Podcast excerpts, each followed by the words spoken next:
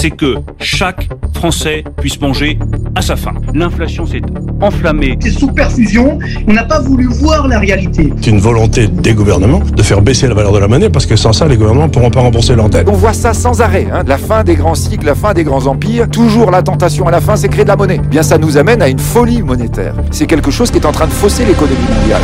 It will come. It will come. In due course. Ça y est, nous y voilà au crépuscule de ce long cycle économique. Les crises et leurs boucs émissaires se succèdent, mais le voile qui se lève nous révèle un monde fragile et désorienté. Impassible, Bitcoin poursuit sa fulgurante ascension, reprend son souffle, repart de plus belle, imposant jour après jour le langage d'une ère nouvelle. Je m'appelle Jacques-Édouard, bienvenue sur BTC Touchpoint. Chaque semaine, au travers de lectures et de conversations, je vous mets le pied à l'étrier, je partage avec vous les savoirs fondamentaux pour comprendre Bitcoin. Salut, ouais, c'est vrai, on progresse plutôt bien dans ce cahier de vacances. Nous voilà arrivés à la troisième partie aujourd'hui. J'espère que tu as prévu d'y laisser un peu de sable entre les pages. Tu vas pouvoir te ménager un petit break ou deux, un moment pour souffler cet été. À moins que tu sois dans une phase hyper productive où là, il faut tout donner. Bah, dans tous les cas, on poursuit notre apprentissage en suivant l'enseignement que nous distille Murray Rothbard dans son livre État, mais qu'as-tu fait de la monnaie? Petit récap, avant d'en reprendre la lecture. La première partie a décrit le long processus par lequel les hommes qui vivent en société en sont venus à utiliser certaines marchandises comme moyen d'échange, convergeant progressivement vers l'or et l'argent. Tout cela pour en arriver peu à peu à utiliser des instruments de crédit émis par des banques. La deuxième partie a permis une analyse des perturbations multiples et variées résultant de l'interventionnisme de l'État sous toutes ses formes, et notamment l'impression monétaire, monopole du monnayage, altération de la monnaie, contrôle des changes, protection des banques à réserve fractionnaire, banque centrale, désarrimage avec la monnaie marchandise.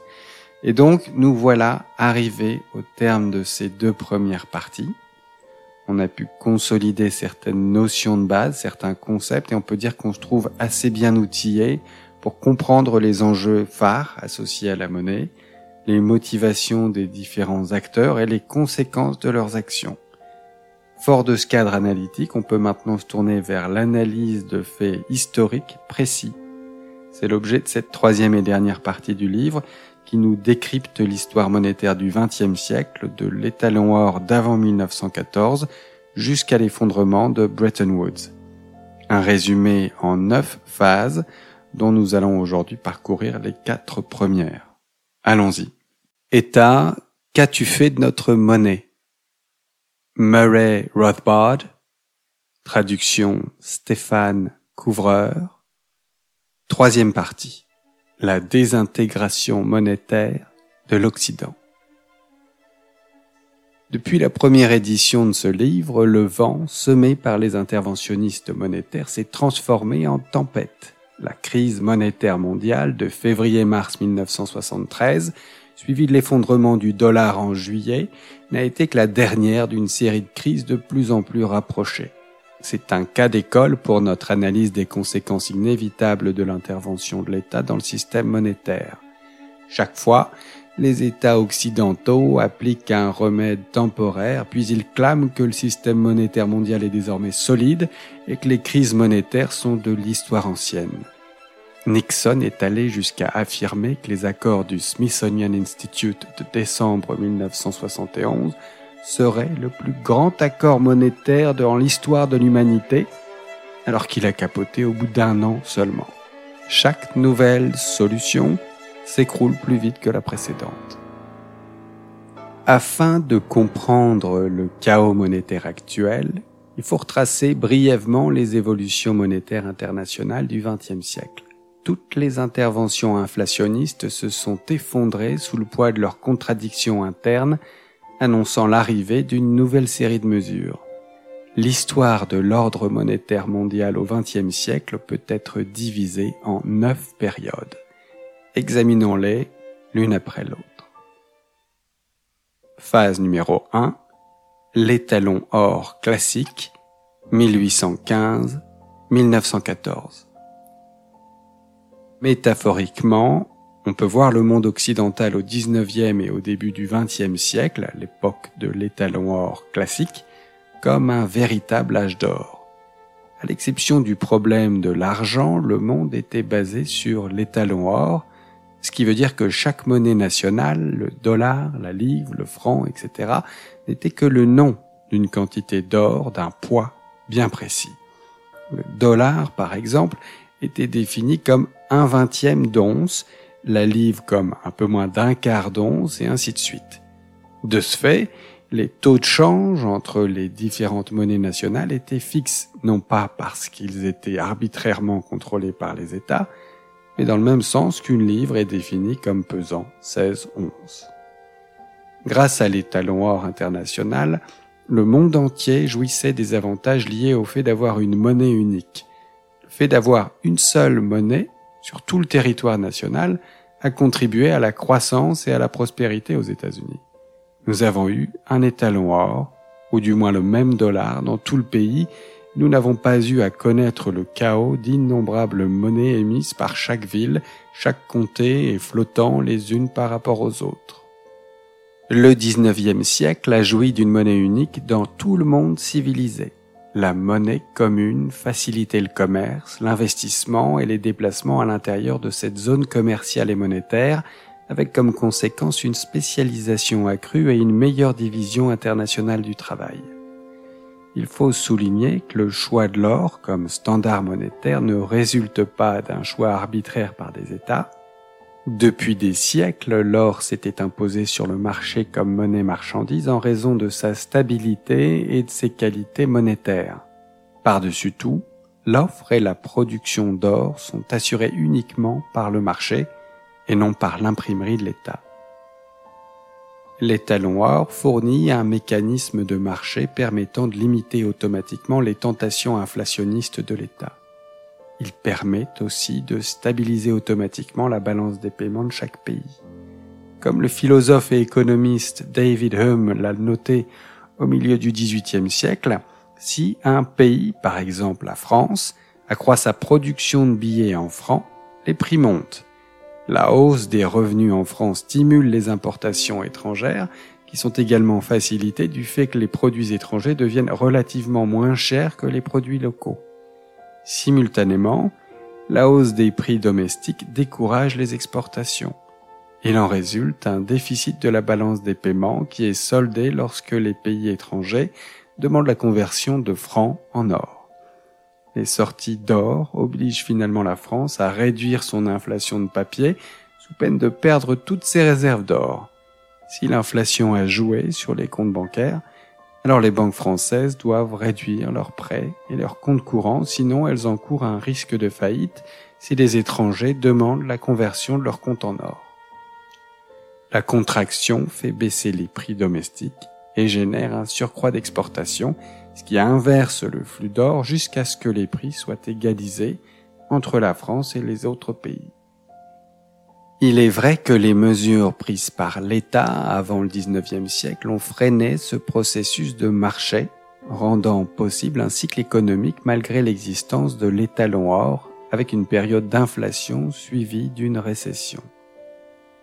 Parmi ces mesures, il faut noter tout particulièrement le monopole du monnayage par l'État, les lois de cours légales, la production de papier-monnaie et le soutien de chaque État aux banques inflationnistes bien que ces mesures freinent le processus d'ajustement, en fin de compte, la situation reste sous contrôle. Même si l'étalon or classique du 19e siècle n'était pas parfait et connaissait des bulles et des cracks relativement mineurs, il reste de loin le meilleur ordre monétaire que le monde ait connu. C'est un ordre qui marchait, qui empêchait les cycles économiques de déraper complètement qui facilitait le développement du commerce international, des échanges et de l'investissement. Phase numéro 2. Pendant et après la Première Guerre mondiale. Puisque l'étalon or classique fonctionnait si bien, pourquoi s'est-il effondré? Il s'est effondré parce que l'on a cru que les États tiendraient leurs promesses monétaires et qu'une fois les banques placées sous leur contrôle, ils veilleraient à ce que la livre, le dollar, le franc, etc. restent convertibles en or. Ce n'est pas l'or qui a causé cet échec, c'est la foi aveugle dans les promesses de l'État. Pour se lancer dans l'atrocité que fut la Première Guerre mondiale, chaque État avait besoin de gonfler son offre de monnaie papier et de monnaie bancaire. L'inflation était si forte qu'il était impensable que les États en guerre puissent tenir leurs promesses. C'est pourquoi ils ont décidé d'abandonner les talons or, c'est-à-dire de se déclarer en faillite peu après leur entrée en guerre. Tous, à l'exception des États-Unis qui sont entrés en guerre tardivement et où l'inflation du dollar ne menaçait pas vraiment la convertibilité. Mais en dehors des États-Unis, le monde souffrait de ce que les économistes considèrent à présent comme le nirvana, à savoir des taux de change flottants, appelés de nos jours taux de change gérés, avec des dévaluations compétitives, une guerre des blocs monétaires, un contrôle des changes, des tarifs douaniers, des quotas et l'effondrement du commerce international et de l'investissement. L'inflation de la livre, du franc, du marque, etc. ont abouti à leur dépréciation par rapport à l'or et au dollar. Le chaos monétaire s'est répandu sur la planète. À cette époque, heureusement, rares étaient les économistes qui osaient se réjouir de la situation comme si c'était un ordre monétaire idéal on considérait plutôt que la phase 2 marquait le début d'une catastrophe internationale et les hommes politiques comme les économistes cherchaient à retrouver la stabilité et la liberté de l'étalon or classique. Phase numéro 3. L'étalon de change or, Grande-Bretagne et États-Unis. Comment revenir à l'âge d'or? L'attitude raisonnable aurait été de reconnaître les faits à savoir la dévaluation de la livre, du franc, du marque, etc., et de revenir à l'étalon or à un cours ajusté, un cours tenant compte de l'offre de monnaie et du niveau des prix existants. Par exemple, traditionnellement, la livre britannique avait été définie par un poids qui la rendait équivalente à 4,86 Mais à la fin de la Première Guerre mondiale, l'inflation en Angleterre avait ramené la livre à 3,50 sur le marché des changes les autres monnaies aussi étaient dévaluées. Une sage décision pour l'Angleterre aurait été de revenir à l'or à un cours d'environ 3,50 dollars et que les autres pays inflationnistes fassent de même.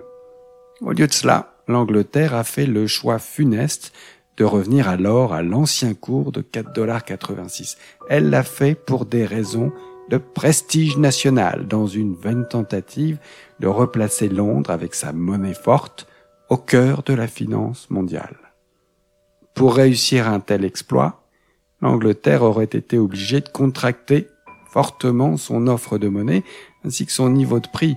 À 4,86$ pour une livre, les exportations anglaises étaient bien trop chères pour être compétitives sur les marchés mondiaux. Mais politiquement, la déflation était hors de question car le poids croissant des syndicats, avec la mise en place d'un système national d'assurance chômage, avait rendu les salaires rigides à la baisse. Pour pouvoir dégonfler la monnaie anglaise, il fallait revenir en arrière dans la croissance de l'État-providence. C'est pourquoi les Anglais ont préféré continuer à gonfler leur monnaie ainsi que les prix. Sous l'effet combiné de l'inflation et de la surévaluation de la monnaie, les exportations anglaises sont restées anémiques pendant toutes les années 20 le chômage est demeuré élevé durant une période où presque tous les autres pays connaissaient une forte croissance. Comment les Anglais pouvaient-ils avoir le beurre et l'argent du beurre? En instaurant un nouvel ordre monétaire international incitant ou obligeant les autres États à choisir l'inflation sous peine de surévaluer leur propre monnaie afin de pénaliser leurs exportations et de subventionner les importations anglaises. C'est exactement ce qu'a fait l'Angleterre à la conférence de Genève en 1922, où elle a posé les bases d'un nouvel ordre monétaire international, l'étalon de change or. L'étalon de change or fonctionnait de la façon suivante. les États-Unis sont restés sur les talons or classiques, leur dollar convertible en or. Mais l'Angleterre et les autres pays occidentaux sont revenus à un pseudo-étalon or en 1926 pour l'Angleterre et autour de cette date pour les autres pays. La livre anglaise et les autres monnaies n'étaient pas convertibles en or mais uniquement en gros lingots d'or utilisable uniquement pour des transactions internationales. Cela empêchait les citoyens ordinaires en Angleterre et dans les autres pays européens d'utiliser l'or dans leur vie quotidienne et laissait ainsi plus de champ à l'inflation monétaire et bancaire. De plus, la livre anglaise était convertible en or ou en dollars. Les autres monnaies n'étaient pas convertibles en or, mais en livres, et l'Angleterre incitait la plupart de ces pays à lui renvoyer leur or à la parité surévaluée. Le résultat était une pyramide du dollar sur l'or, de la livre anglaise sur le dollar et des autres monnaies européennes sur la livre. Le dollar et la livre étaient les deux monnaies clés de ce système baptisé étalon de change or. Dès lors, une fois que l'Angleterre a eu de l'inflation et un déséquilibre de sa balance commerciale, le mécanisme de l'étalon or qui aurait pu limiter l'inflation britannique n'a pas fonctionné, car les autres pays, au lieu de convertir leurs livres en or, préféraient les garder et augmenter l'inflation. Ainsi, plus rien ne limitait l'inflation en Angleterre et en Europe, et en l'absence de la discipline de l'étalon or, les déficits anglais s'accumulaient. Quant aux États-Unis, l'Angleterre est parvenue à les convaincre de laisser filer l'inflation du dollar pour limiter l'hémorragie de ses réserves d'or et de dollars vers les États-Unis. Le problème de l'étalon de change or est qu'il ne peut pas durer. Vient un moment où il faut payer l'addition qui est la conséquence désastreuse d'une longue période d'inflation. Tandis que les réserves de livres sterling s'entassaient en France, aux États-Unis et ailleurs, tout l'édifice inflationniste est devenu de plus en plus fragile et instable. Le moindre défaut de confiance pouvait provoquer un effondrement général. C'est exactement ce qui s'est produit en 1931. Lorsque des banques ont fait faillite à travers toute l'Europe et que la France a tenté de revenir à une monnaie forte en convertissant ses livres en or, la Grande-Bretagne a dû abandonner complètement les talons or. Les autres pays européens l'ont rapidement suivi. Phase numéro 4. Les monnaies à cours forcés flottantes. 1931-1945. Dès lors, le monde était retombé dans le chaos de la Première Guerre mondiale, sauf qu'à présent, il y avait bien peu d'espoir de revenir un jour à l'étalon or. L'ordre économique international s'était désintégré en chaos, avec des taux de change fixes où gérait dévaluation compétitive, contrôle d'échange et barrières douanières.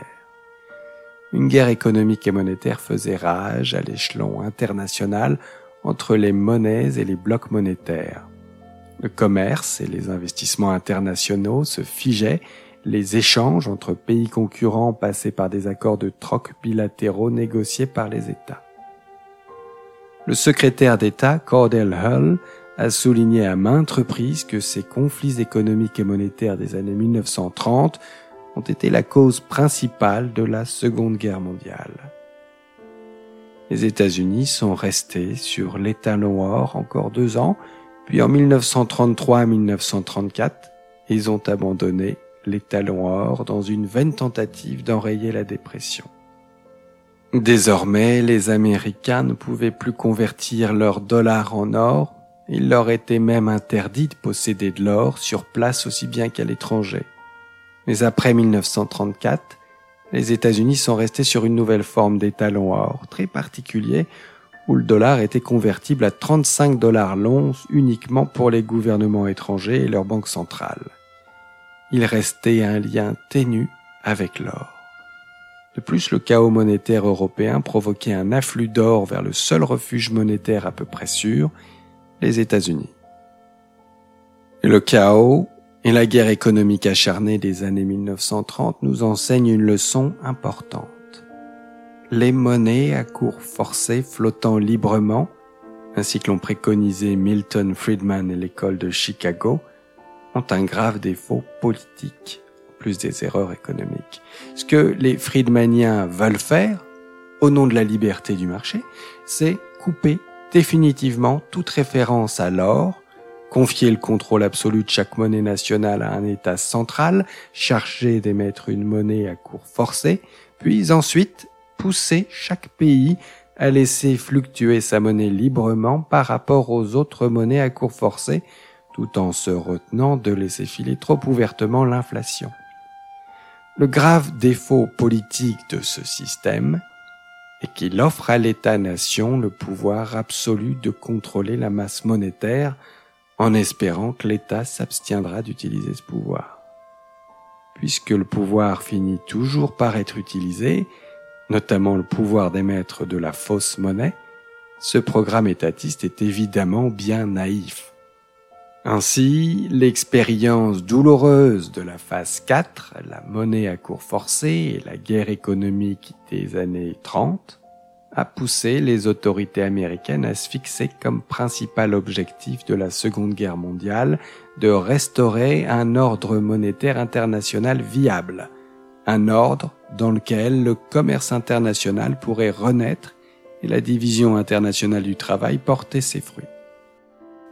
Voilà, on s'arrête ici pour aujourd'hui, premier segment de cette troisième partie où l'on saisit déjà bien à quel point ce XXe siècle est en matière de politique monétaire tout à fait unique, très dense et que le niveau de violence absolument inédit des conflits qui ravagent l'Europe et le monde durant cette période n'est aucunement étranger aux évolutions de ces politiques monétaires.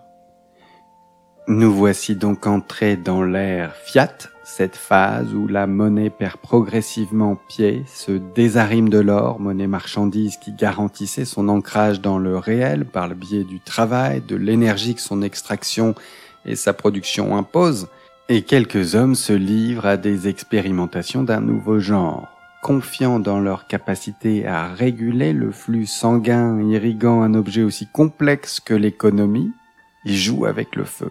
Cette dérive va nous coûter cher. On se retrouve dans quelques jours pour la suite de l'histoire. Bretton Woods, les accords de Washington, les monnaies à cours forcés flottantes, tout un programme. Allez, je te souhaite le meilleur. Tweet, like, retweet, abonne-toi à la chaîne et partage ce cahier de vacances autour de toi. Ciao